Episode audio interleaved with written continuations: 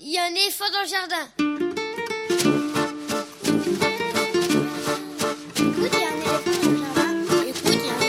Jardin. Bonjour, bonjour à toutes et à tous. Véronique Soulet au micro pour l'actualité culturelle des enfants petits et grands en Île-de-France. Une émission pour tous les adultes qui n'ont pas oublié qu'ils ont d'abord été des enfants. Chaque semaine, écoute, il y a un éléphant dans le jardin vous fait découvrir artistes, créateurs, initiatives, médiations qui offrent aux enfants de quoi nourrir leur imagination et leur curiosité. En tout cas, ce qui nous semble original, réussi, intéressant, avec des reportages, des chroniques, des interviews, des lectures, concoctées par les chroniqueurs de cette émission et moi-même. Aujourd'hui, c'est notre dernière émission de la saison avant la pause estivale.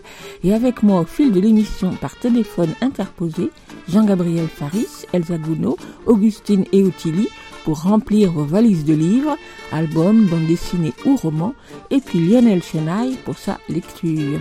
Pour cette dernière émission de la saison, il sera essentiellement question de livres, pas toujours pour les enfants d'ailleurs, même si l'enfance y est toujours présente. Ce sera le cas avec cette superbe monographie qui vient de paraître aux éditions Mémo, consacrée à un illustrateur peu connu en France, mais très connu dans son pays, en Tchéquie, Jiri Salamoun, dont l'œuvre se déploie dans de nombreuses directions. Delphine Beccaria, passionnée par son travail, nous la présente, ce sera dans quelques instants. Comme chaque dernier mercredi du mois, Jean-Gabriel Faris, libraire passionné de bande dessinée, explore un thème à travers trois titres dans sa chronique Striptique, ce sera dans une trentaine de minutes. Augustine et Ottilie, 13 ans et 12 ans, n'ont pas terminé la semaine dernière leur liste de recommandations littéraires pour l'été, tellement il y en avait. Alors, elles la poursuivent ce matin, ce sera dans environ 45 minutes. Et pour terminer, grand livre pour petites personnes, la chronique d'Elsa Gounod, libraire jeunesse à Paris, sera suivie par la lecture d'un extrait de littérature générale sur le thème de l'enfance par Lionel Chenaille, avec qui nous conclurons cette émission. Vous pouvez suivre l'actualité de l'émission sur les réseaux sociaux, Facebook, Instagram, il y a un éléphant dans le jardin. Écoutez et vous abonnez au podcast sur toutes les applications habituelles, les grosses comme les petites, ou bien sur Podcastix, Podcastix, plus écoute, il y a un éléphant dans le jardin, où vous pourrez retrouver photos, liens et infos complémentaires. Et bien évidemment, l'émission est en rediffusion sur le site de la radio aligrefm.org. Écoute, il y a un éléphant dans le jardin, c'est l'émission qui ouvre des fenêtres sur l'actualité culturelle des enfants. Nous sommes ensemble pour une heure et un peu plus, et ce n'est que le début. Écoute, il y a un éléphant dans le jardin. eh. La nouveauté discographique de cette semaine vient tout juste d'arriver et c'est une nouvelle parution du label ARB Music qui s'est spécialisé depuis longtemps dans les disques CD de comptines et berceuses du monde entier. Ces derniers temps, ce sont surtout les pays africains qui sont à l'honneur chez ARB, et l'un après l'autre, chacun d'entre eux est exploré par le label. Après les deux Congo, après l'Afrique du Sud, le Burkina Faso, voici donc le Gabon avec ce CD, Moumangue, comptines et berceuses du Gabon, par Titan Zebi.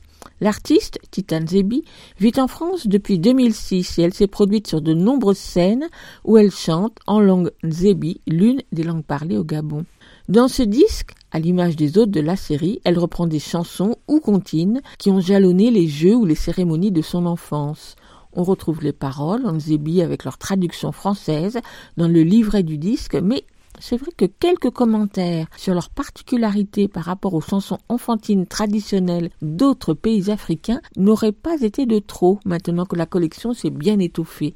Mais ne boudons pas notre plaisir à écouter ces chansons pour l'enregistrement desquelles la chanteuse s'est entourée du guitariste Amen Viana et du percussionniste Émile Biayanda, des musiciens fidèles à la collection. Et cela donne un disque vif et joyeux. C'est donc Moumangue, comptines et berceuses du Gabon, par Titan Zebi, un CD tout juste paru chez ARB Music.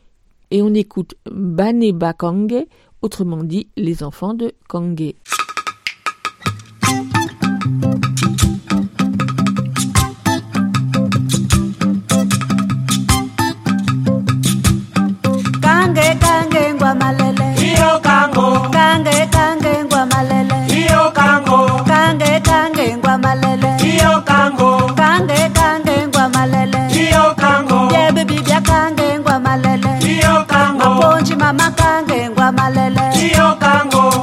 kangu. Oh. mona nikhungwa bele navale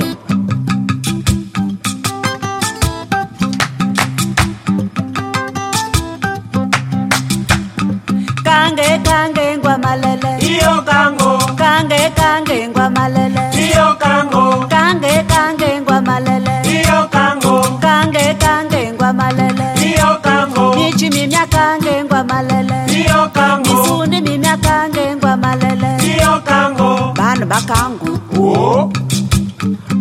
wa dena yupe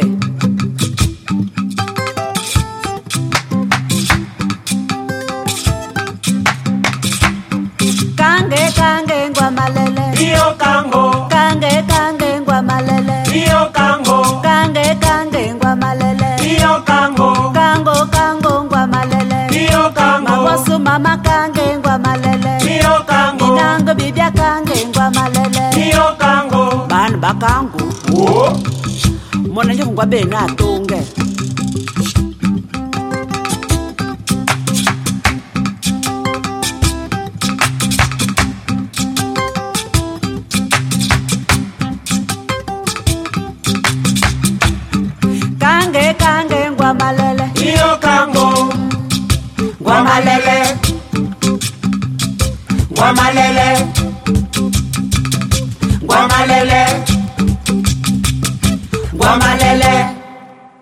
cette dernière émission de la saison avant la pause estivale, je vous propose d'aller à la découverte d'un illustrateur tchèque que nous connaissons à peine en France, au contraire de Peter Sis, Gweta Pakowska ou encore Snedek Miller et sa petite taupe, entre autres, dont les livres ont été régulièrement traduits en français. Cet artiste tchèque, c'est Jerry Salamoun, célèbre en République tchèque ou Tchéquie, et donc quasiment inconnu en France, alors que très prolixe, il a réalisé de nombreux livres pour adultes et pour enfants, comme illustrateur, typographe, graphiste, mais aussi des affiches, des pochettes de disques et même des films d'animation. C'est d'ailleurs à travers un dessin animé auquel il a collaboré dans les années 70, Médor, le maxi chien, très célèbre en Tchéquie, qu'il a acquis sa notoriété. Il a ensuite décliné Médor le maxi chien en albums, qui ont été traduits à la joie de lire en 2013, et ce sont les seuls livres de Jerry Salamoun traduits en français, que ce soit pour les enfants ou pour les adultes. Et pourtant, quelle œuvre incroyable C'est ce que donne à voir la superbe monographie qui lui a été consacrée en Tchéquie en 2015 à l'occasion de ses 80 ans et que les audacieuses éditions Mémo viennent de traduire en français. Titré Jerry Salamoun, Possible vision du monde, cet ouvrage de plus de 300 pages présente un nombre considérable de reproductions de ses livres, affiches, dessins préparatoires, maquettes, lithographies, croquis, illustrations, qui dénotent la très large palette de son univers visuel et de sa démarche graphique. L'humour, l'ironie ou même le grotesque prédominent dans ces images, aux tracés énergiques, précis, très détaillés des couleurs vives ou au contraire beaucoup plus fondues, un dessin qui oscille entre le naïf, l'imagerie populaire de l'Europe de l'Est ou l'art brut, et qui n'est pas sans rappeler parfois les images de Benoît Jacques, des planches à la composition très variée, dans lesquelles la typographie joue un rôle important, au fil de ces pages de cette monographie sur Salamoun, on découvre un artiste passionnant et inventif, profondément marqué par l'histoire de son pays. Aussi, un grand bravo aux éditions Mémo de permettre aux lecteurs français de découvrir enfin l'œuvre et le parcours de Jerry Salamoun et surtout un grand bravo à Delphine Beccaria à l'initiative de cette publication en France. Delphine Beccaria, après avoir été longtemps libraire jeunesse à Paris et d'ailleurs alors chroniqueuse dans cette émission, a été chargée ces dernières années de la programmation culturelle et de la mission livre au Centre culturel tchèque à Paris. C'est une passionnée des livres pour enfants entre autres, et c'est donc tout naturellement que je lui ai demandé de nous présenter l'œuvre de Jerry Salamoun. C'était il y a quelques jours, chez elle, entourée d'un nombre impressionnant de livres de Jerry Salamoun, dont elle semble bien décidée à les acquérir tous sans exception. Micro. Bonjour Delphine Beccaria. Bonjour. Vient de sortir aux éditions Mémo Jerry Salamoun, je sais que je prononce mal, sous-titre Possible vision du monde, une énorme, une très belle monographie qui est d'ailleurs traduite du tchèque et qui nous présente donc toute l'œuvre d'un artiste que finalement on connaît très peu en France. Oui, en fait, euh, Yiji Chalamoun en fait est très peu connu en France, euh, à part ses ouvrages Médor, le Maxi Chien, publiés aux éditions La Joie de Livre. On a eu contact avec son travail graphique et de graphiste aussi ou d'affichiste. Euh, on n'a absolument pas eu de contact avec son travail. Moi, je suis très étonnée par la qualité en fait de cet ouvrage-là, tout en sachant que les images ont été sélectionnées par une personne très importante dans la vie de Chalamoun, je pense, qui est Luboš Drina, qui était un des élèves de Chalamoun quand il était professeur euh, à Umprum, aux arts appliqués de Prague. C'est une anthologie assez rare et assez précieuse qui était sortie en 2015 en fait en Tchéquie. J'ai eu la chance à cette époque-là, j'étais libraire, euh, de l'avoir entre les mains et de pouvoir la diffuser en France. Elle m'a permis aussi d'aborder euh, cet artiste comme affichiste, comme maquettiste, comme typographe et comme illustrateur. Et c'est ce qu'il dit hein, quand on lui dit mais vous êtes un, artiste multiprotéiforme, vous, vous avez énormément travaillé. Et il répond toujours je suis avant tout un illustrateur. Il a une façon d'aborder l'illustration qui est assez étrange, qui est assez spontanée au niveau de son trait. De temps en temps, on peut même penser à Benoît Jacques. Il y a énormément d'influence euh, de Paul Klee aussi dans les choses sur lesquelles on peut se rapprocher. Et puis, étrangement, il va mélanger les univers, c'est-à-dire qu'il va servir euh, de la bulle de bande dessinée, du cas de bande dessinée, du cas du cinéma, de la façon de filmer, et il va mélanger tout ça et s'approprier en fait l'espace de la page de façon assez euh, radicale. En fait, il conçoit l'illustration avec un support. Il conçoit jamais l'illustration. euh, Enfin, si, il va faire des lithographies, il va, il va travailler sur des œuvres à part, mais le texte, l'image sur une page, ils font corps, ils dialoguent, ils se répondent et ils sont totalement imbriqués l'un dans l'autre. Et c'est ce qui donne en fait le sentiment et le pouvoir du travail de Chalamoun. Les seuls albums traduits en français ne sont pas édités par les éditions Mémo. Alors comment avez-vous fait pour convaincre les éditions Mémo de publier cette monographie? Je suis bien curieuse. Oh, je pense que j'ai un petit peu harcelé déjà. Et puis, euh, l'intérêt de proposer un mémo, c'est quand même eux qui ont euh, édité euh, les plus beaux livres du patrimoine tchèque. hein. Je veux dire, Dachenka ou La vie d'un bébé chien de Karel Čapek, graphisme de Karel Tej, qui est quand même professeur au Baos hein, et qui a fait énormément de maquettes, de couvertures de livres dans l'entre-deux-guerres. Je veux dire, s'il y avait bien un éditeur chez qui c'était totalement cohérent et d'être édité, c'était le catalogue des éditions Mémo. Et Christine Moreau était, j'ai pas eu besoin de la convaincre du tout de la qualité de cette cet artiste qu'elle connaissait déjà.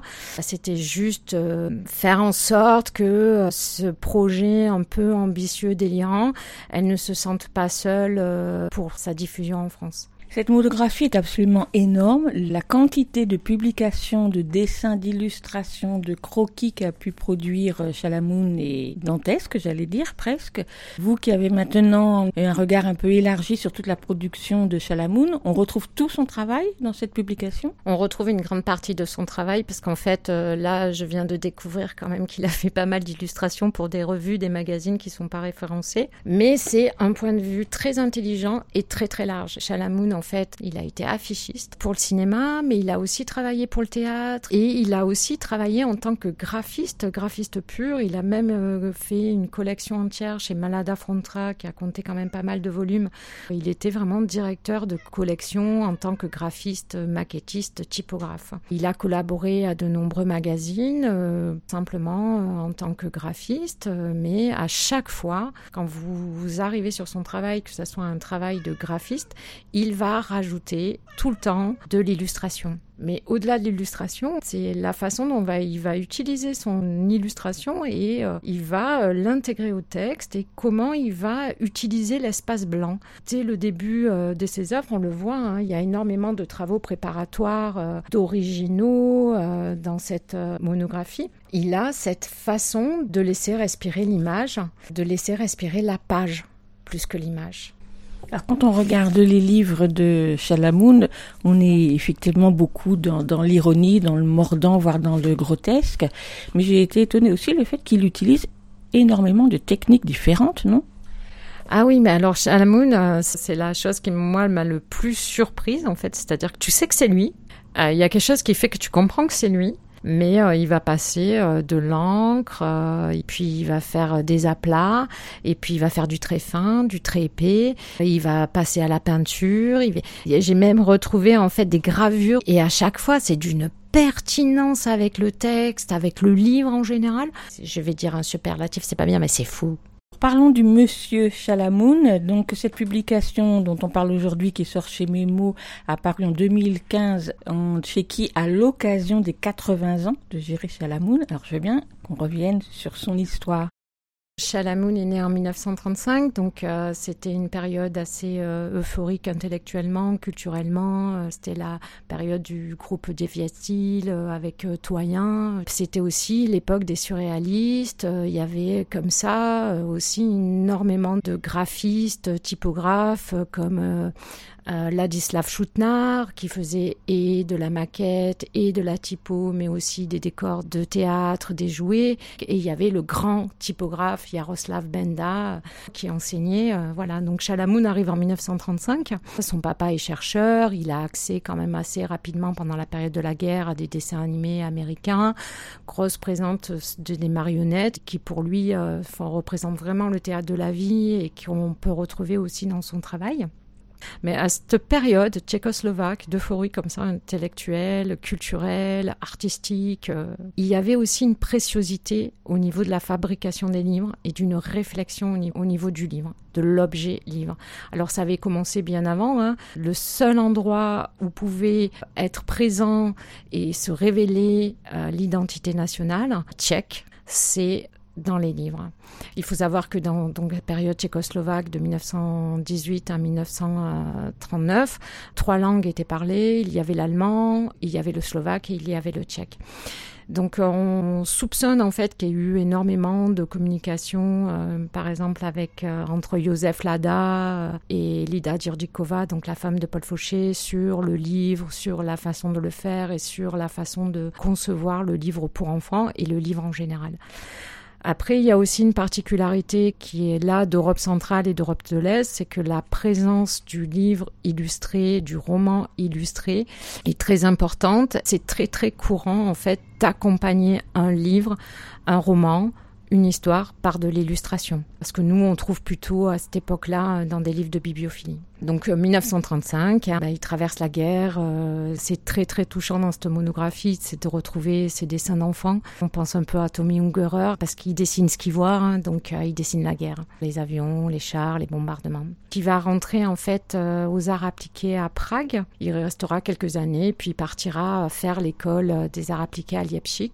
Et là, il va vraiment se révéler dans le dessin. euh, donc, euh, il revient quand même hein, en 62 à Prague, à de euh, avec qui il a, à cette époque-là, la RDA, la différence de la Tchéquie, il y avait beaucoup plus de choses et d'informations et d'illustrations qui naviguaient. C'est-à-dire qu'il n'y avait pas une communication directe avec l'étranger, mais la diffusion de l'image et de la culture extérieure était quand même beaucoup plus facile. Donc, je pense qu'il s'est aussi nourri de ça. Il faut savoir aussi qu'à cette époque, euh, l'époque communiste, les artistes soit faisaient de l'art toléré et qui devait rendre service en fait à un discours communiste, soit ils faisaient du livre pour enfants parce que c'était en fait euh, l'espace artistique le plus important où on pouvait vraiment se révéler et en faire quelque chose. Chalamoun, il a jamais eu de discours politique. En revanche, euh, il est très ironique euh, et, souligne de façon grotesque dans son dessin l'absurde en fait de la situation qui va empirer avec la prise de pouvoir communiste. Donc il arrive en 62, c'est quand même une période heureuse avec une envie de communisme à visage humain, donc on laisse expérimenter dans les arts, c'est encore un espace de liberté. Il arrive à Filmadoba, qui est une revue de cinéma, et il arrive quand même dans une période où c'est un peu euh, la période de la nouvelle vague du cinéma tchèque. On lui propose de s'occuper de graphisme et de la maquette. Alors il faut pas oublier qu'il était quand même avec sa femme, Ivanatus Chalamounova. Elle était très très présente dans la vie créative de Chalamoun et qu'elle a sa propre œuvre illustrée qui est très très intéressante et elle vient du cinéma. hein. Ils ont travaillé pendant euh, presque 20 ans en fait ensemble pour cette revue-là. Bon, et après, il a été euh, graphiste aussi, euh, donc c'est la même période où euh, on Mlada Fronta, une maison d'édition tchèque, euh, lui propose de devenir graphiste pour une collection de romans. Il produit en même temps de nombreuses affiches de films. Ce qui est étonnant de remarquer, c'est que donc euh, 62, il revient à Prague, mais véritablement, ses ouvrages illustrés arrivent au début des années 70 en fait. hein. Je pense que c'est en 68-69 qu'il se passe quelque chose d'a- d'assez fort. 68, c'est quand même l'invasion euh, des chars du pacte de Varsovie euh, à Prague. On va dire aux Tchécoslovaques que ça suffit en fait, hein, cet, espace de création. Il faut tout remettre aux normes. Les communistes reprennent le pouvoir euh, artistiquement, économiquement, euh, humainement. Euh, moi, je pense que le travail de Chalamoun est très étonnant. C'est euh, à partir de 71 avec son autour de l'illustration de Dickens. Il n'a pas énormément fait de livres pour enfants. Je pense que c'est pour ça aussi qu'il a été aussi peu diffusé en France, parce qu'il a fait une dizaine de livres pour enfants avec des textes euh, qui sont pas les siens, qui ont peut-être euh, moins d'intérêt en fait. Tout ce travail avec le cinéma, affiches de cinéma, le fait d'avoir fait des génériques de, films l'ont amené à un moment donné. On lui a commandé en fait un storyboard pour une nouvelle série qui s'appelait Maxi Pacifique, que vous connaissez en France sous le nom de Médor le Maxifien, dont le scénario était écrit par ce très grand auteur de littérature de polar et pour enfants qui est Rudolf Sechura. Et donc euh, pendant euh, 4-5 ans, à la fin des années 70, il va produire en fait une première série de 8 et une série de 13 qui vont devenir un succès euh, totalement incroyable. Il va être connu euh, et ces dessins animés qui passaient le soir à 18h45 dans une, émission euh, comme Bonne nuit les petits, ça a révolutionné les dessins animés tchèques en fait. Mi si sol si sol si sol si sol ré si sol mi sol la ré pour ré pour fa ré pour fa la ré pour ré si sol mi si sol mi si sol si sol si sol si sol ré si sol mi sol po si po si mi po si mi sol po si ré sol mi si sol mi si sol si sol si sol la mi po mi po mi do sol mi si la mi po mi po mi sol do fa sol c'est velado la fa mi si sol si sol si sol si sol ré si sol mi la sol mi si sol mi po sol mi po sol mi ré sol mi mi mi sol si sol si sol si sol ré sol mi la sol mi si sol mi po sol mi po sol mi ré sol mi mi mi do si do si fa mi do sol mi do la mi do si do ré mi fa ré mi sol ré mi si ré mi do ré mi la ré la la la ré si la ré la la fa mi la ré do si merde pardon sol si sol ré si sol mi la ré do ré do fa merde la ré do ré si sol mi si sol mi sol si sol si sol si sol ré si sol mi sol po si po si mi po si mi sol po si ré si sol mi sol mi sol si sol si sol la mi po mi po sol mi po sol mi sol si sol si sol la mi po mi po sol mi sol euh bon allez mi si sol si sol ré si sol mi la sol mi si sol mi po sol mi po sol mi ré sol mi mi mi sol si sol si sol ré si sol mi la sol mi si sol mi po sol mi po sol mi ré sol mi mi la ré ré ré ré la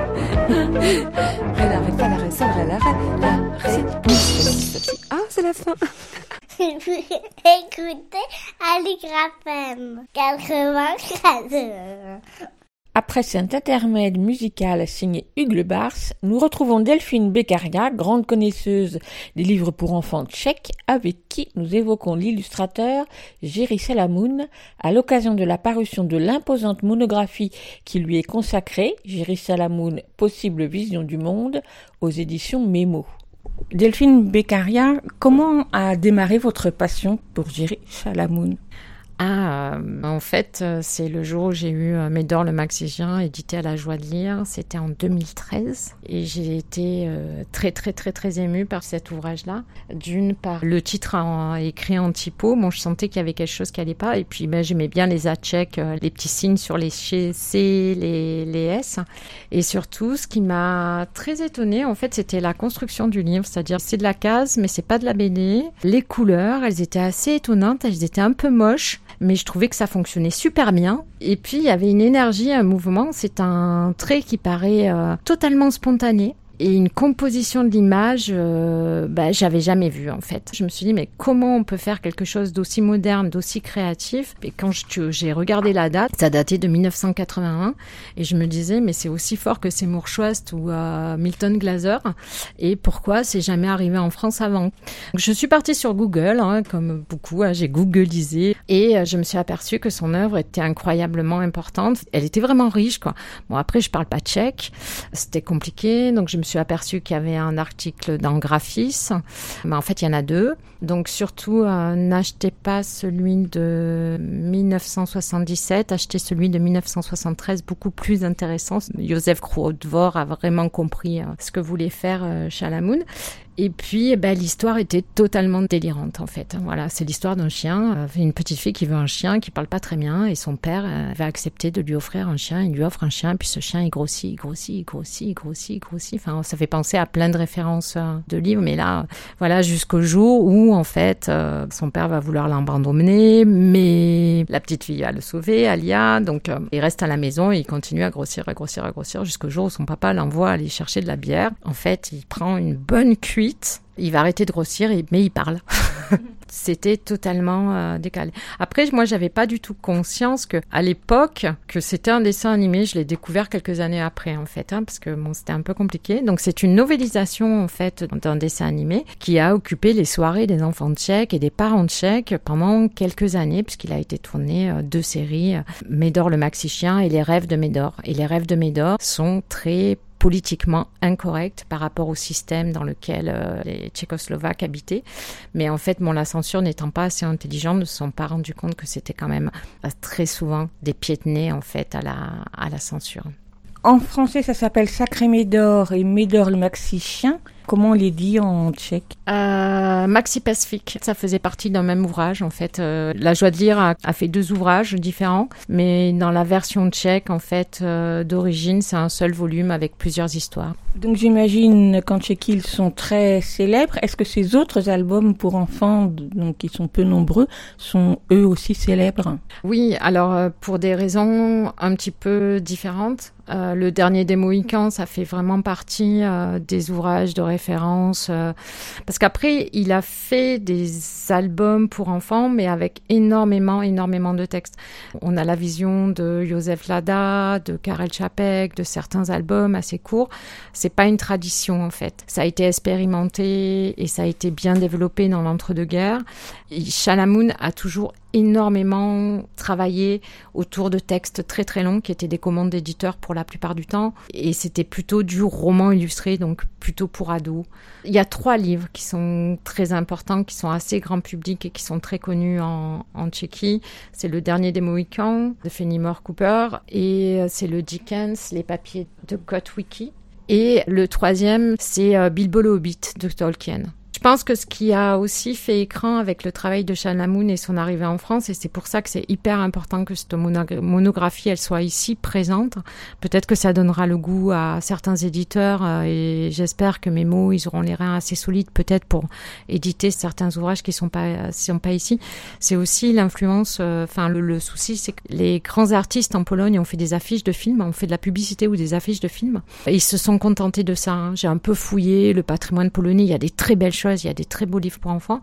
Mais d'une, ils imprimaient sur du papier châtaigne euh, avec euh, des impressions couleurs euh, très très moches et dans des formats rikiki et ça avait peu d'intérêt éditorial. Et du coup, je pense que l'affiche polonaise a fait de l'ombre en fait à l'illustration tchèque et au graphisme tchèque. Puis c'est un tout petit pays et c'est pour ça que je pense qu'en fait c'est important de se rendre compte que c'est un pays euh, qui a une richesse patrimoniale qu'on connaît pas, qu'on connaît pas parce que ça a été caché par une maison d'édition d'État qui diffusait, distribuait à l'extérieur des ouvrages qui n'étaient pas publiés en fait euh, dans leur propre pays.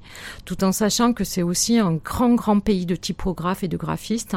Ça remonte à l'entre-deux-guerres, mais ça a continué euh, pendant toute la période communiste et ça continue encore. Mais il y a deux grands maîtres. Enfin, pour moi, hein, Ladislas il est parti euh, dès le début de la guerre euh, aux États-Unis et on sait l'histoire qu'il a eue et ce qu'il a amené à la- au graphisme et à la typo. Mais il faut pas oublier qu'il y a des gens qui sont restés, qui ont fait énormément de travail intéressant et qui ont été copiés, surcopiés comme Zdeněk Seidel et puis euh, Jaroslav Menda. Merci beaucoup Delphine Beccaria. Merci à vous, merci à tous. Un grand merci à Delphine Beccaria pour ce portrait passionnant de Jerry Salamoun et pour la présentation de son œuvre. Jerry Salamoun, Possible vision du monde, la monographie qui lui est consacrée vient de paraître aux éditions Mémo dans la traduction de Xavier Galmich. Elle a paru en Tchéquie en 2015 sous la direction de Jeanne Rousse et de Lubos Rtina, je prononce évidemment très mal, aux éditions Baobab et ces 300 pages regroupent un nombre considérable de reproductions qui donnent à voir la diversité du travail de ce grand illustrateur. Alors espérons, comme le suggère Delphine Beccaria, qui a donc œuvré pour que cette monographie soit traduite en français, espérons donc qu'elle incitera des éditeurs à traduire ces livres en français.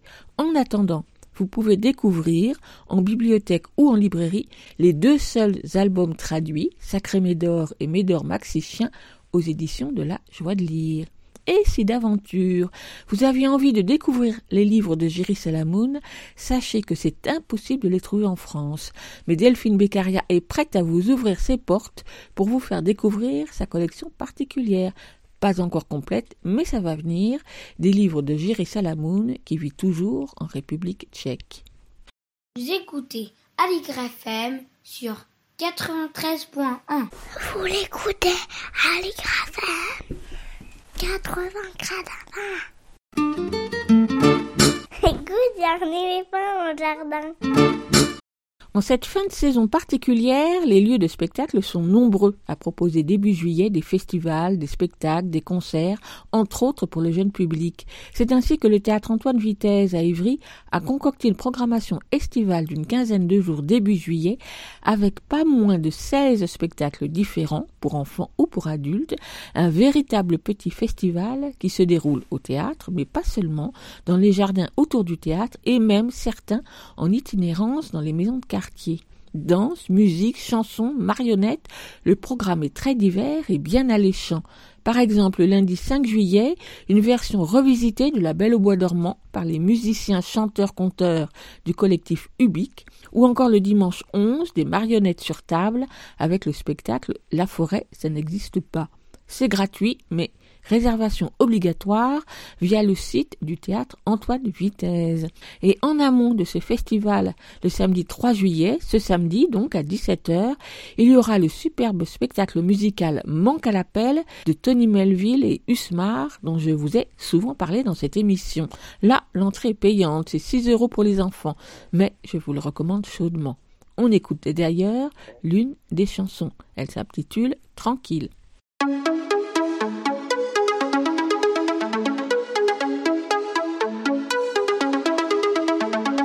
Ce matin, j'ai bien vu que Martin n'était pas dans le rond. Moi aussi, j'aimerais rester à la maison et être absent. Il va sûrement jouer, jouer toute la journée. Nous, on va travailler, se taper la dictée.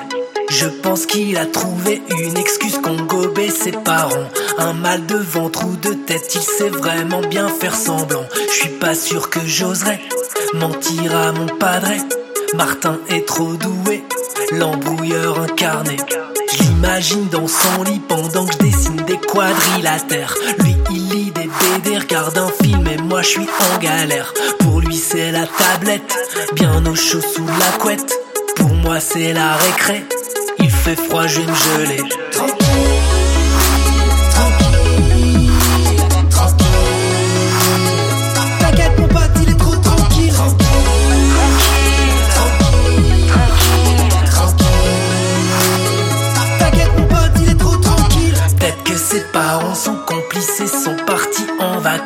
Tous les trois au soleil, pieds dans l'eau, plus rien n'a d'importance. Oubliez la grisaille, oubliez les copains. Noix de coco à la paille, plus de réveil matin. Ça se trouve c'était un agent espion qui attendait sa mission. Là je suis sûr qu'il conduit un 4x4 ou pilote un avion. Le king de la forêt, vers de terre pour le dîner. Le roi des survivants, le dernier des Mohicans. Il a dû en urgence aller en Libye ou au Gabon.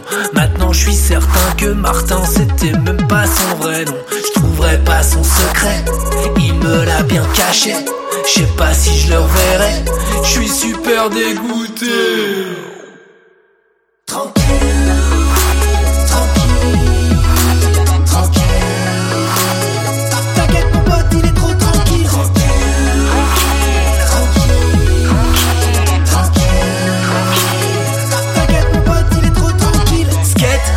Confetti. Mon pote, il a tout compris. Skate, brunch, confetti. Mon pote, il a tout compris. Skate, brunch, confetti. Mon pote, il a tout compris. Skate, brunch, confetti. Mon pote, il a tout compris.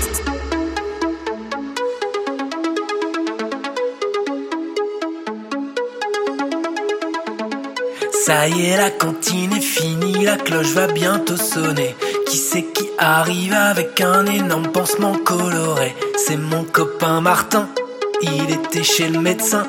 J'ai un peu divagué, il s'est juste cassé le nez. Tony Melville et Usmar en concert ce samedi après-midi au théâtre Antoine Vitesse à Ivry.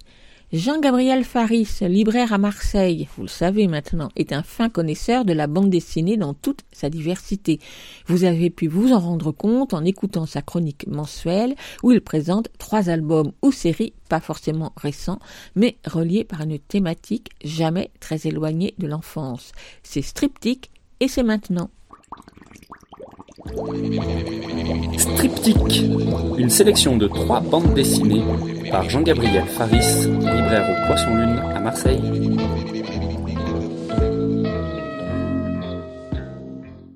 Bonjour à tous et bienvenue dans cette nouvelle édition de Striptyque. Aujourd'hui, on va parler de trois bandes dessinées qui s'adressent plutôt aux adultes. Mais rassurez-vous, on ne quitte pas la jeunesse pour autant, on va juste prendre quelques pas de recul pour l'admirer comme un panorama. Ça tombe bien parce que les trois œuvres de ma sélection sont des sommets offrant un point de vue imprenable sur les limbes de l'enfance. Chacune à leur manière, comme un réalisateur qui joue avec sa focale, ces livres questionnent notre rapport à la nature, au foyer, au paysage. Aux côtés de leurs auteurices, on se demande si notre environnement n'est qu'un décor, si à force de nous entourer, il ne nous aurait pas un peu embrassés comme un père, ou portés comme une mère. Je vous préviens, je risque d'être lyrique, voire mystique. Le programme aujourd'hui, c'est pas permaculture, colibri et la terre vue du ciel. On va côtoyer les titans, se faire avaler par les montagnes et renaître de la glaise. À l'aise. En route pour le belvédère des enfants perdus. Si vous avez le vertige, arrêtez de regarder vos pieds. Fixez l'horizon et préparez-vous au grand plongeon. Allez, on commence avec La plaine du Kanto, dessinée par Kazuo Kamimura en 1976 et édité en France pour la première fois par Kana en 2011. C'est une série en trois tomes. L'auteur nous y raconte, au travers du personnage de Kinta, sa jeunesse, son adolescence et le début de sa vie d'adulte dans la plaine du Kanto, depuis le petit village de Sosa jusqu'à la mégalopole de Tokyo. Comme point de départ, il choisit un point de bascule, le 15 août 1945, quelques jours après les bombardements d'Hiroshima et de Nagasaki. L'Empire du Japon capitule. Humilié, occupé, désarmé, il devient le Japon. Kinta a sept ans. Confié à son grand-père, il grandit dans un village reculé à l'abri des combats. Il sera bientôt rejoint par Jinko, une petite fille, née garçon, qui deviendra vite une amie précieuse. Ils grandissent dans ce pays traumatisé, figé dans sa stupeur, un pays aux allures de purgatoire où les adultes ont perdu toute leur fierté et tous leurs repères. Il leur faudra donc grandir sans tuteur, comme des herbes folles au pied de ces poulets sans tête, découvrir la vie, l'amour, la mort, la sexualité, et surtout l'entraide pour s'inventer un futur affranchi du vieux monde, de sa culpabilité et de sa honte. Quand les hommes ne peuvent plus servir de repère, il reste la nature. À ce sujet, j'aimerais vous lire quelques mots de l'auteur que l'éditeur a justement placé en introduction de la série. Quand on me demande pourquoi j'écris des gekiga, j'ai envie de répondre parce que j'ai envie de peindre des paysages. Parce que je suis persuadé que ce qui marque le plus une personne, ce ne sont pas tant ses expériences passées que les paysages dans lesquels elle a vécu. Mon horizon, c'est ma jeunesse passée dans ce coin reculé de la plaine du Canto. Quand je ferme les yeux, cet horizon vient planer devant moi. Cette plaine du Canto, c'est mon carnet de notes. Un carnet de notes enfoui dans ma poche que je ne cesse de parcourir. Kazuo Kamimura, c'est entre autres le créateur de Lady Snowblood, l'héroïne culte qui a servi de modèle à Tarantino pour le personnage incarné par Lucy Liu dans Kill Bill. C'est le roi de la violence contemplative ambiance traînée de sang dans la neige, tête tranchée et pétales de cerisier qui flottent au vent. Mais c'est aussi l'une des figures de proue d'une sorte de nouvelle vague japonaise, dynamitant les codes d'une société déboussolée par l'après-guerre. Très inspiré des estampes traditionnelles, son style est ultra iconique. Chaque action est mise en valeur par un cadrage dynamique. Il utilise beaucoup de plans plongés notamment. l'œil du lecteur surplombant les personnages comme pour mettre en exergue le côté dérisoire de leurs agitations. En parallèle, vous vous en doutez, beaucoup de paysages, de cases montrant une nature majestueuse, impassible face au drame, rassurante, peut-être presque moqueuse. Même lors des moments les plus tragiques ou perturbants, l'auteur refuse qu'on s'apitoie sur le sort de ses protagonistes et saute d'une mise en scène immersive, empathique, à une mise en scène contemplative. La vie continue. Son dessin est aussi élégant que ses sujets peuvent être sordides. C'est une sorte de dandy punk avant l'heure, ridiculisant la bonne société au profit des marginaux et des laissés pour compte. Il s'attache à sublimer la souffrance, à illuminer ce que d'autres préféreraient laisser dans l'ombre, à chanter les non-dits. Vieux tabous, sexe, violence et lâcheté, magnifique en haïku. C'est vraiment une lecture réservée aux adultes avertis. Mais maintenant que vous êtes prévenus, vous pouvez vous ruer sur la plaine du Kanto de Kazuo Kamimura aux éditions Kana.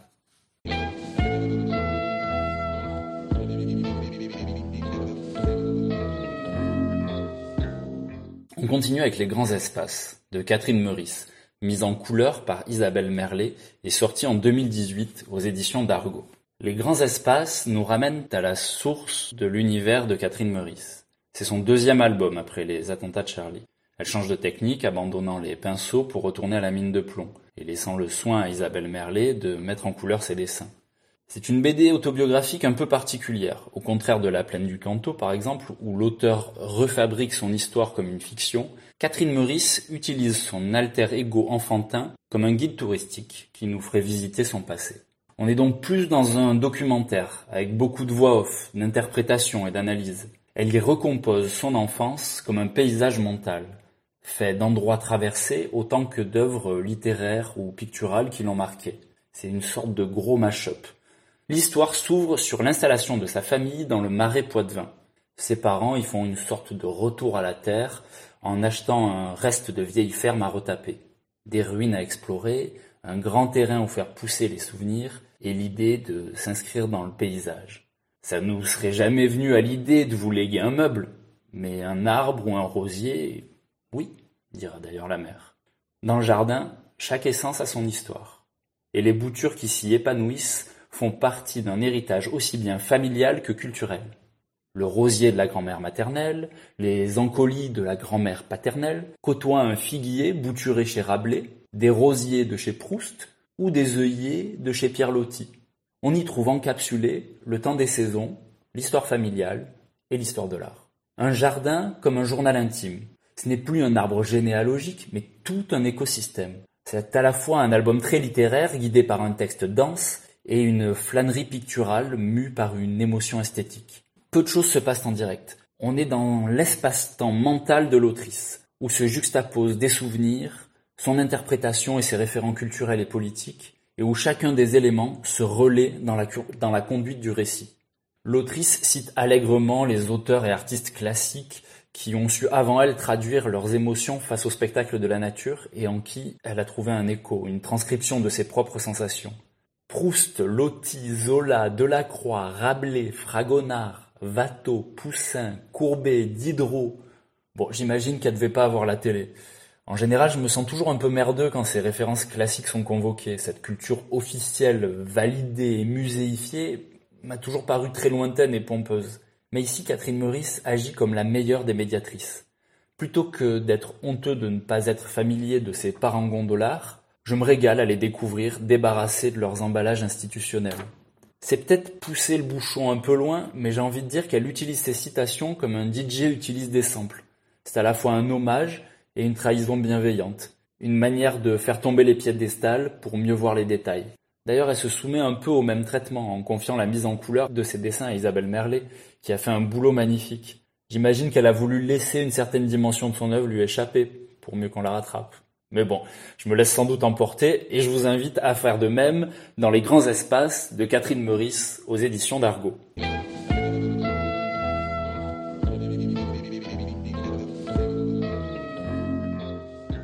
Allez, on termine sur Papa, Maman, Fiston et Maman amoureuse de tous les enfants, deux livres de Lucas Mété aux éditions Actes Sud, sortis respectivement en 2019 et en 2021. C'est deux livres d'une trilogie qui s'achèvera à la rentrée avec la sortie de Scène de la vie de Papa, Maman, Fiston. Alors là, on sort complètement de l'autobiographie pour rentrer dans un univers des plus singuliers. Quelque chose qui ne peut exister qu'en bande dessinée. Une de ces œuvres qui font que la BD est mon médium préféré pour sa capacité à se renouveler sans cesse. Après plus de 100 ans d'existence bien documentée, on a encore des gros génies comme Chris Ware ou Lucas Mété pour tout réinventer, pour nous réapprendre à lire. J'aime avoir l'impression d'apprendre une nouvelle langue quand j'ouvre une BD. Pour déchiffrer, il faut reconnaître certains éléments. Chez Chris Ware, on trouvera des bouts d'art déco, de Winsor McKay, un goût de l'invention assez oulipien, et chez Lucas Mété, c'est l'ombre des dessinateurs monstrueux des années 70. GB, Fred, Topor, on croit distinguer une silhouette de pied nickelé, entendre des accents flamands. Mais par contre, rien d'oulipien, rien de contraint. Open bar sur l'inconscient. Son dessin a une qualité géologique, minérale, organique. Il pétrit tout autant qu'il trace. Bon, mais ça raconte quoi? Ben, c'est comme dans un dessin d'enfant. On a le papa, la maman, le bébé, la maison, le chat et autour des arbres, une rivière. À ceci près que le chat est ici remplacé par une biquette, on a notre point de départ. De ces figures familières et familiales, il fait non pas des archétypes essentialistes, mais des créatures mythologiques. Papa, c'est un titan qui déplace des montagnes, il laboure les champs, son corps entier est un paysage. Sa puissance est telle que son propre chagrin peut le tuer fort comme un bœuf et sensible comme une fleur. Maman, maman rassure, rassemble et divague. Tous les enfants sont les siens. C'est l'amour inconditionnel, voire incontinent. Le monde tient en équilibre par son regard. Charge mentale et folie douce. Fiston, c'est la révolution permanente, la colère envers et contre tous. Prêt pour la guerre avant même d'avoir connu l'amour. Et premier volontaire pour creuser la tombe de son père sourcils froncés gravés sur un visage grimaçant.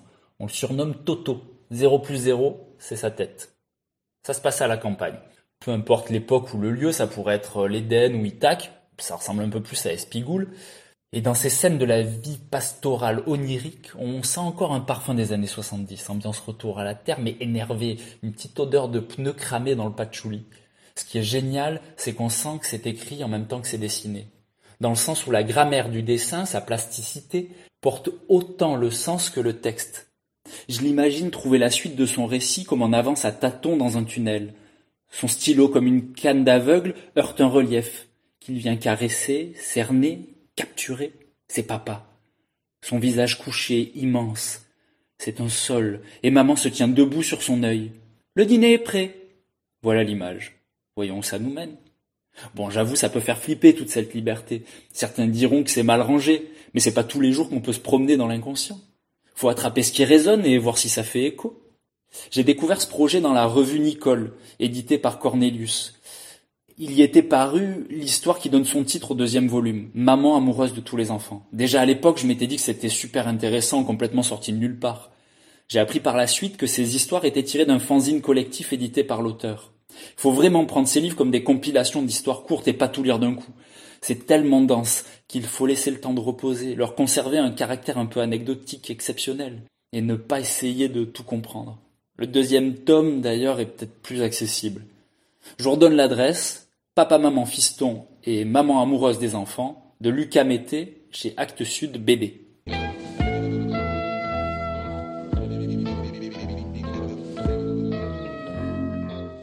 Voilà, c'est tout pour aujourd'hui. Avant de vous quitter en musique, je voulais exceptionnellement vous faire écouter un extrait d'une vidéo faite par des copains artistes contemporains. Ça s'appelle Paysage et c'est de Chloé Munich et Vincent Lalanne. Si vous voulez découvrir les images qui vont avec ce texte, je vous laisse le lien sur le site de l'émission. Bonne écoute. Quelque temps après, nous sommes retournés chez mes parents. Le soir, nous avons mangé ensemble sur la terrasse de leur maison. Quand on se voit, je demande souvent à ma mère de me parler patois. Ça me rappelle mes grands-parents. J'aime bien. Ce soir-là, je lui ai demandé comment dit-on le mot paysage. Elle m'a répondu que ce mot n'existe pas en patois. Mes parents nous ont expliqué qu'il y a une notion de représentation dans ce mot qui n'a aucun sens pour des gens ruraux qui travaillaient la terre dans les générations passées. Ils n'avaient pas le temps de regarder le paysage. Et il finissait par C'est un truc d'artiste de regarder le paysage. Sur le retour, Vincent me demandait pourquoi j'avais posé cette question. Depuis cette terrasse, on voit un panorama du village, c'est-à-dire la campagne de toute mon enfance. Et c'est aussi celui de mon arrière-grand-père, mon grand-père et ma mère, qui ont tous grandi dans cette maison. Cette année-là, Jean Gab nous avait offert un livre qui parlait justement de ça. Sur la dernière page, on peut y lire Nous avons tous grandi au sein de paysages particuliers. Ils nous étaient tellement familiers que nous ne les considérons presque pas comme des paysages, pas comme ceux dont on peut dire qu'on les apprécie. Ils sont comme inscrits dans notre subconscient. On finit peut-être toujours par rendre ces paysages abstraits, par les réduire à une forme simple. Et il y a dans cette simplicité quelque chose qui détermine ensuite toute notre vie. Même si je n'ai pas le même langage que mes ancêtres, nous avons été marqués par le même horizon, le même point de vue, comme si nous avions la même empreinte, ou encore que nous étions dans un seul et même sillon. Mais est-ce que je pourrais changer cela si je le voulais?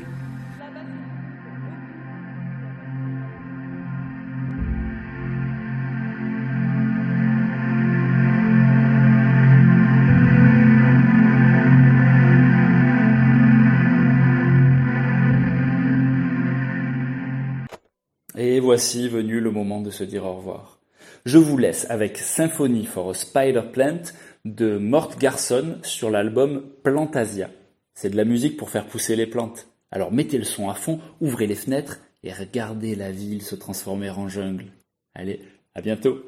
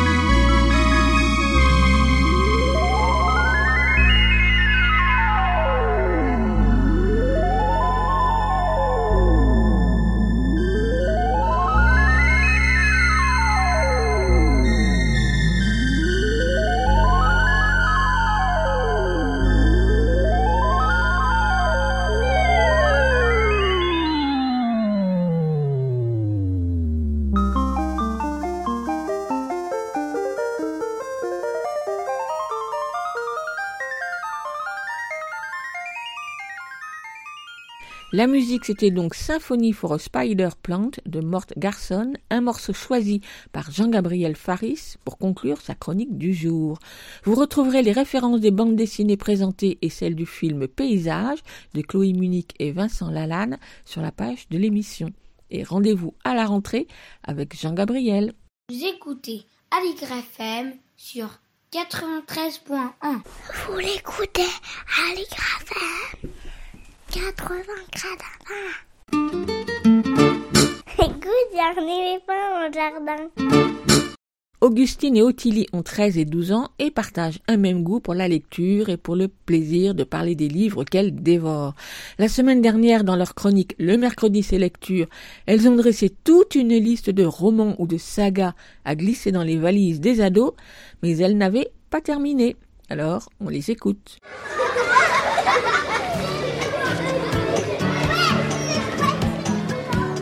mercredi, c'est lecture. Attends, on recommence. Le mercredi, c'est lecture. Une chronique d'Augustine et d'Ottilie.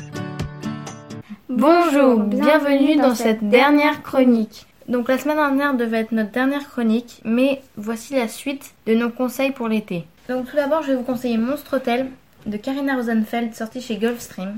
On va suivre Olivia qui va déménager avec ses parents dans un vieux manoir pour en faire un hôtel dans un village un peu euh, perdu, on va dire. Et elle va rencontrer un petit monstre un jour qui s'appelle Yim.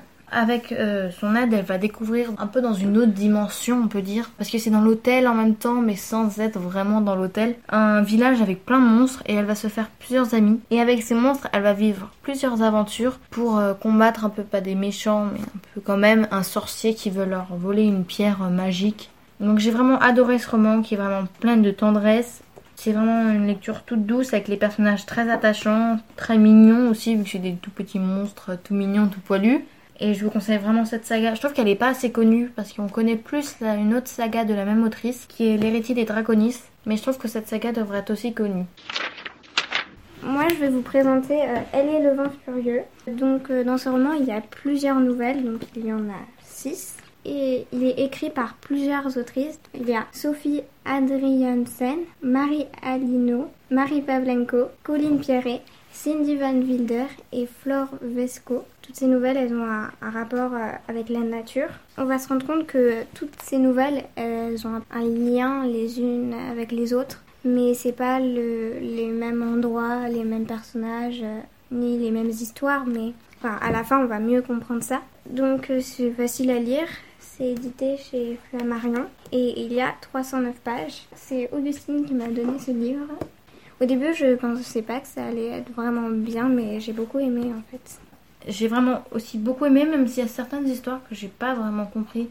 Mais c'est peut-être parce que je l'ai lu le soir, donc euh, peut-être fatiguée. Dans ma sélection, il y a deux sagas très connues. Et donc je vais vous parler de la première. Il s'agit de Gardien des cités perdues de Shannon Messenger sorti chez Lumen. On va suivre Sophie, qui est une jeune humaine très intelligente, mais un jour elle va apprendre de la part d'un garçon qui s'appelle Fitz qu'elle vient du monde des elfes. Donc elle va retourner dans son vrai monde, donc le monde des elfes. Et euh, là-bas, elle va être adoptée par Grady et Daline. Et elle va vivre plusieurs aventures avec euh, ses amis. Donc il y a Dex, Biana, Fitz et Kif. J'aime beaucoup cette saga, c'est vraiment très drôle. Il y a vraiment énormément d'aventures. Il y a beaucoup de suspense aussi, quelquefois. Des moments, on est même en colère contre des personnages ou triste. Pour l'instant, il y a 8 tomes. Je n'ai lu que les 7 premiers. Mais le 9 devrait sortir. Euh, les dates ont été annoncées. Mais du coup, je sais pas si je vais lire le 8 bientôt. Parce que c'était date de, la version anglaise. Et euh, du coup, je vais attendre longtemps entre le 8 et le 9 sinon. Moi aussi, j'ai lu euh, Gardien des cités perdues. Et je suis totalement d'accord avec Augustine. C'est vraiment trop trop bien. J'ai lu juste les deux premiers. Et je ne compte pas m'arrêter là. Ensuite, euh, je vais vous présenter un livre qui s'appelle Combien de pas jusqu'à la Lune de Carole Trébor. Ça parle de euh, l'histoire de Catherine Johnson. Pour ceux qui ne savent pas, Catherine Johnson, euh, c'est celle qui a déterminé les trajectoires de la fusée de la mission Apollo 11 ce qui a permis à Neil Armstrong de marcher sur la Lune. Donc dans ce livre, ça raconte sa vie, son parcours pour en arriver là. Dès petite, elle a aimé les calculs, elle voulait devenir mathématicienne. C'est une femme noire, du coup, dans le livre aussi, on va un peu suivre son combat euh, pour arriver euh, jusqu'ici. C'est un livre édité chez Albin Michel. Moi, je l'ai trouvé assez facile à lire. Il y a 427 pages. Moi aussi, j'ai lu ce roman, mais pour moi, ça n'a pas été un coup de cœur. J'ai pas aimé que ça passe des fois d'année en année, mais vraiment euh, avec un très grand écart entre chaque année. ça m'a un peu dérangé. Euh, maintenant, c'est le dernier livre de la sélection. Il s'agit de l'autre saga très connue. C'est Phobos de Victor Dixon, sorti chez PKJ. Six filles, six garçons, six nuits pour se rencontrer, l'éternité pour s'aimer. C'est un programme, le programme Genesis qui a été créé. Donc il y aura 12 astronautes qui vont partir pour créer une colonie sur Mars. On va suivre un des personnages, il s'agit de Léonore, une jeune française très déterminée. Et on va suivre son périple donc, dans le vaisseau et sur la planète Mars. Le jour du départ, Léonore va se faire accoster par un homme qui va lui donner quelque chose. Avec euh, cette chose, elle va se rendre compte qu'en fait, le voyage n'est peut-être pas euh, le meilleure euh, solution pour mettre son passé derrière elle. Et donc j'ai vraiment adoré cette saga. J'ai lu les trois premiers tomes, il y en a quatre, plus un autre qui s'appelle Phobos Origine. C'est euh, vraiment touchant comme histoire de suivre l'histoire un peu de Léonore qui essaye de se contrôler quelquefois, de pas penser à son passé. Et c'est vraiment plein de suspense entre chaque tome, c'est horrible. On espère que notre sélection vous a donné envie de lire euh, ces livres et que ça vous a donné des idées. Sur mon compte Instagram, vous pourrez retrouver bientôt ma sélection avec plus de livres que je vous conseille d'emmener euh, durant les vacances et vous pourrez retrouver aussi mes anciennes sélections. Et si vous avez des idées à nous donner, n'hésitez pas à écrire à l'émission. Bonnes vacances, on vous retrouve l'année prochaine pour de prochains livres.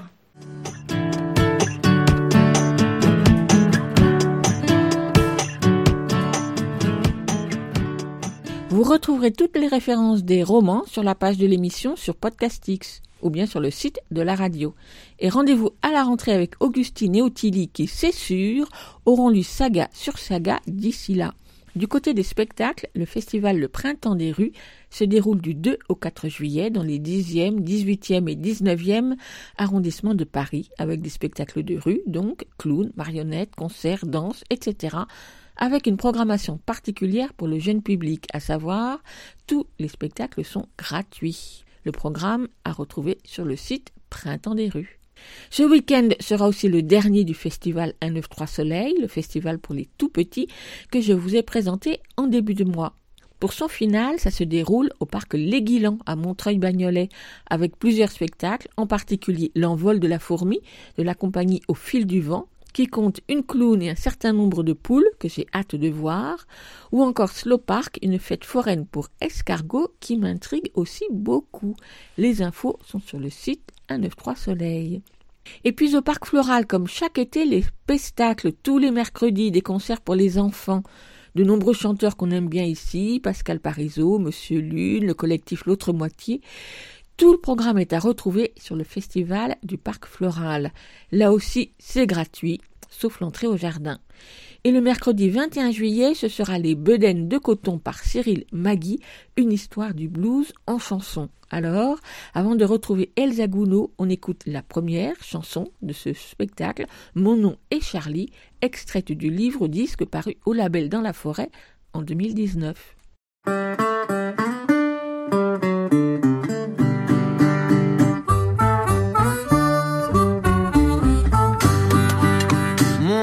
Est Charlie, je suis né dans le Mississippi. Mon nom est Charlie, je suis bluesman dans la vie. Mon nom est Charlie, Charlie Patton, je suis né dans les champs de coton. Charlie Patton, comme disent les anglophones.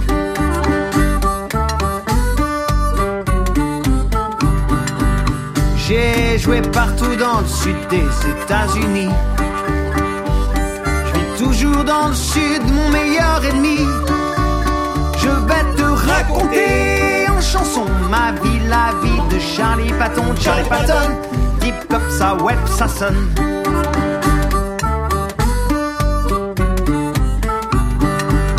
Tu sais, ici, on gagne petit petit. Tu sais, ici, les blancs ne sont pas très gentils. Les bedaines de L'espoir nous abandonne.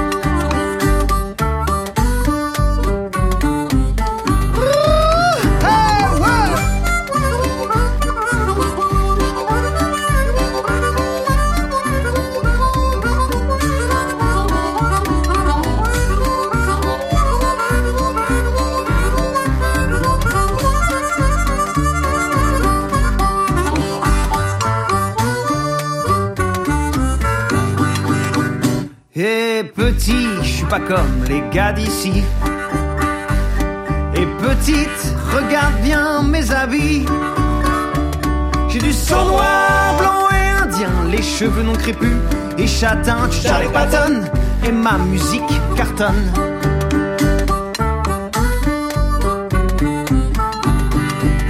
Mon nom est Charlie, je suis né dans le Mississippi. Mon nom est Charlie, je fais du blues dans la vie. Mon nom est Charlie, Charlie Patton. Je mourrai dans les champs de coton. Charlie Patton rimera toujours avec cotton. Charlie Patton rimera toujours avec cotton. Charlie Patton rimera toujours avec cotton.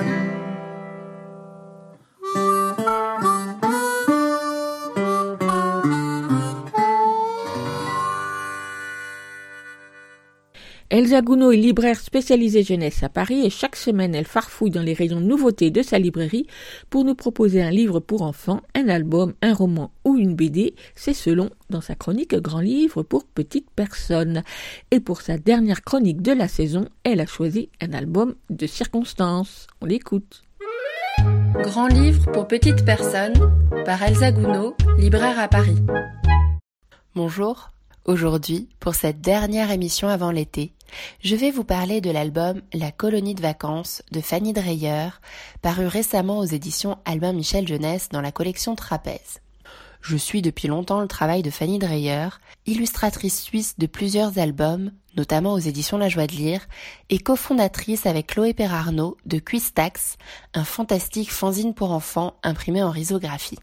Dans l'album La colonie de vacances, dont elle est cette fois autrice et illustratrice, on suit le déroulé d'une semaine de colonie à la montagne développée en dix chapitres. Sont mis en avant les regards croisés de cinq enfants, aux personnalités, âges et parcours différents, de la petite nouvelle qui fait sa première colonie aux habitués, de l'aventurière à l'artiste entre autres, mais aussi les passages obligés et fondateurs de toute bonne colonie. Le voyage en car et en chanson, la randonnée des plus grands ou la boum finale notamment. On se retrouve ici entre le groupe et les individus formant ce groupe, par autant de souvenirs ou d'impressions fondant les événements de cette semaine de vacances bien à part. Sans savoir précisément ce qui correspond à quoi, on oscille entre les souvenirs d'enfance de l'autrice et ceux récoltés auprès d'autres personnes entre émerveillement, découverte de la nature et grand sentiment de liberté. Fanny Dreyer utilise ici une sorte de pointillisme narratif, où l'histoire se crée à l'évocation de tous ces petits détails marquants, de l'anxiété avant de partir, des chansons inconnues entonnées dans le car à l'allée, de la création des groupes d'enfants répondant à des noms de plantes ou d'animaux, de la réception de petits colis envoyés par les familles.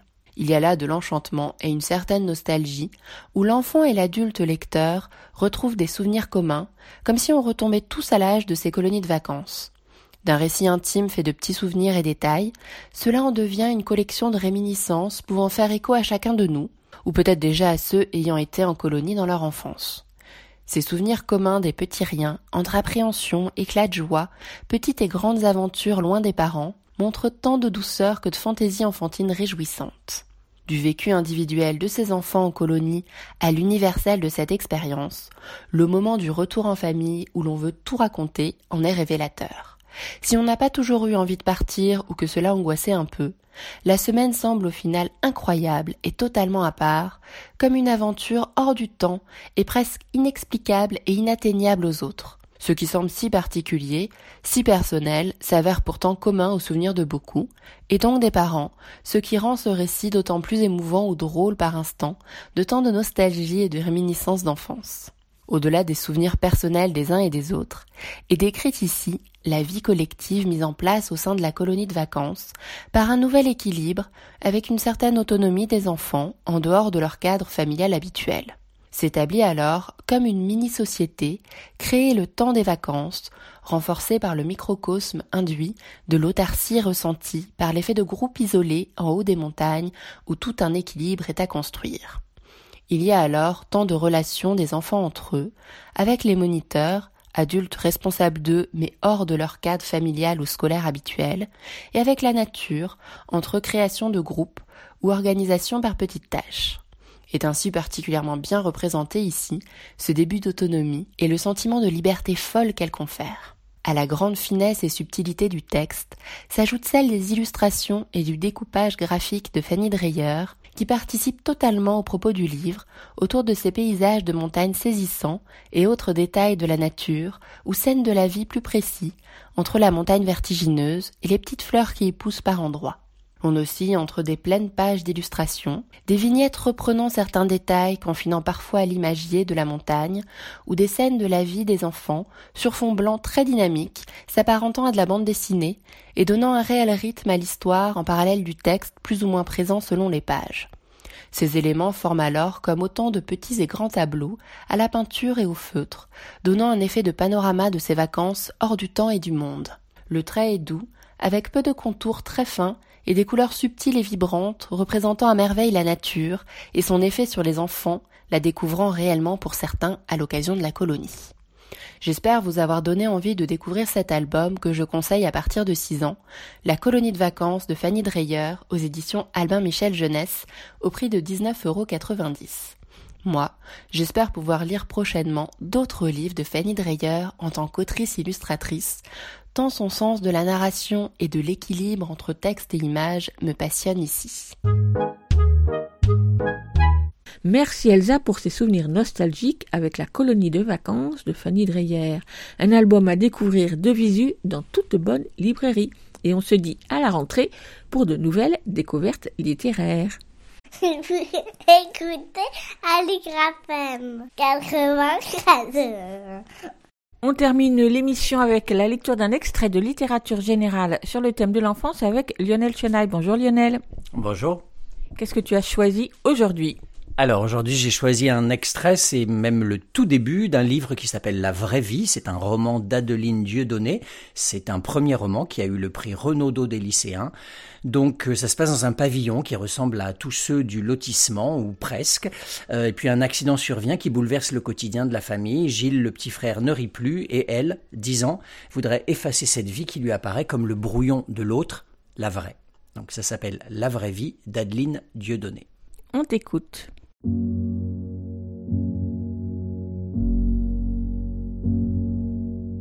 À la maison, il y avait quatre chambres. La mienne, celle de mon petit frère Gilles, celle de mes parents et celle des cadavres. Des daguets, des sangliers, des cerfs, et puis des têtes d'antilopes de toutes les sortes et de toutes les tailles. Springbok, impala, gnou, oryx, cobu. Quelques zèbres amputés du corps. Sur une estrade, un lion entier, les crocs serrés autour du cou d'une petite gazelle. Et dans un coin, il y avait la hyène. Tout empaillée qu'elle était, elle vivait, j'en étais certaine, et elle se délectait de l'effroi qu'elle provoquait dans chaque regard qui rencontrait le sien. Au mur, dans des cadres, mon père posait, fier, son fusil à la main sur des animaux morts. Il avait toujours la même pose, un pied sur la bête, un poing sur la hanche, et l'autre main qui brandissait l'arme en signe de victoire, ce qui le faisait davantage ressembler à un milicien rebelle shooté à l'adrénaline du génocide qu'à un père de famille. La pièce maîtresse de sa collection, sa plus grande fierté, c'était une défense d'éléphant. Un soir, je l'avais entendu raconter à ma mère que ce qui avait été le plus difficile, ça n'avait pas été de tuer l'éléphant, non. Tuer la bête était aussi simple que d'abattre une vache dans un couloir de métro. La vraie difficulté avait consisté à entrer en contact avec les braconniers et à échapper à la surveillance des gardes-chasse. Et puis, prélever les défenses sur la carcasse encore chaude, c'était une sacrée boucherie. Tout ça lui avait coûté une petite fortune. Je crois que c'est pour ça qu'il était si fier de son trophée. C'était tellement cher de tuer un éléphant qu'il avait dû partager les frais avec un autre type. Ils étaient repartis chacun avec une défense. Moi j'aimais bien caresser l'ivoire. C'était doux grand. Mais je devais le faire en cachette de mon père, et nous interdisait d'entrer dans la chambre des cadavres. C'était un homme immense, avec des épaules larges, une carrure d'écarisseur, des mains de géant, des mains qui auraient pu décapiter un poussin comme on décapsule une bouteille de coca. En dehors de la chasse, mon père avait deux passions dans la vie, la télé et le whisky. Et quand il n'était pas en train de chercher des animaux à tuer aux quatre coins de la planète, il branchait la télé sur des enceintes qui avaient coûté le prix d'une petite voiture, une bouteille de Glenfiddich à la main. Il faisait celui qui parlait à ma mère, mais en réalité, on aurait pu la remplacer par un ficus s'il n'aurait pas vu la différence. Ma mère, elle avait peur de mon père. Et je crois que si on exclut son obsession pour le jardinage et pour les chèvres miniatures, c'est à peu près tout ce que je peux dire à son sujet. C'était une femme maigre avec de longs cheveux mous. Je ne sais pas si elle existait avant de le rencontrer. J'imagine que oui. Elle devait ressembler à une forme de vie primitive, unicellulaire, vaguement translucide, une amibe, un ectoplasme, un endoplasme, un noyau et une vacuole digestive. Et avec les années, au contact de mon père, ce pas grand-chose s'était à peu près rempli de crainte. J'ai toujours été intrigué par leurs photos de mariage. D'aussi loin que je me souvienne, je me revois en train de consulter l'album à la recherche de quelque chose. Quelque chose qui aurait pu justifier une union bizarre. De l'amour, de l'admiration, de l'estime, de la joie, un sourire, quelque chose.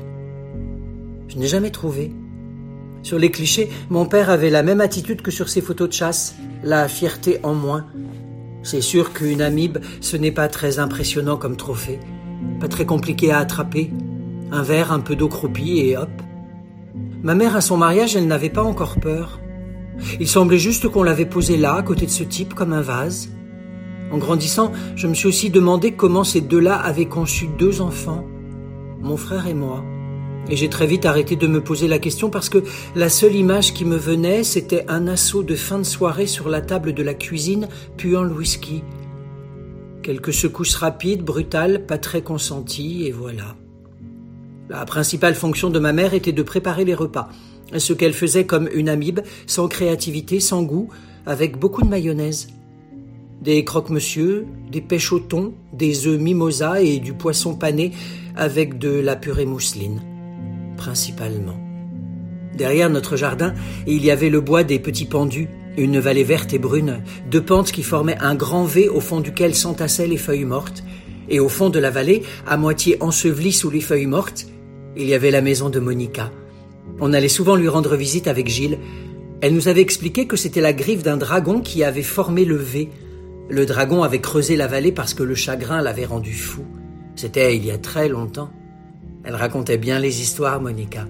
Ses longs cheveux gris dansaient sur les fleurs de sa robe et ses bracelets tintaient autour de ses poignets. Cette histoire faisait peur à Gilles. Le soir, il venait parfois se blottir dans mon lit parce qu'il croyait entendre le chant du dragon.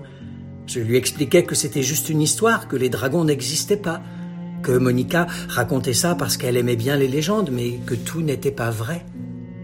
Au fond de moi-même, il y avait quand même un léger doute qui se baladait, et j'appréhendais toujours de voir mon père rentrer d'une de ses chasses avec un trophée de dragon femelle.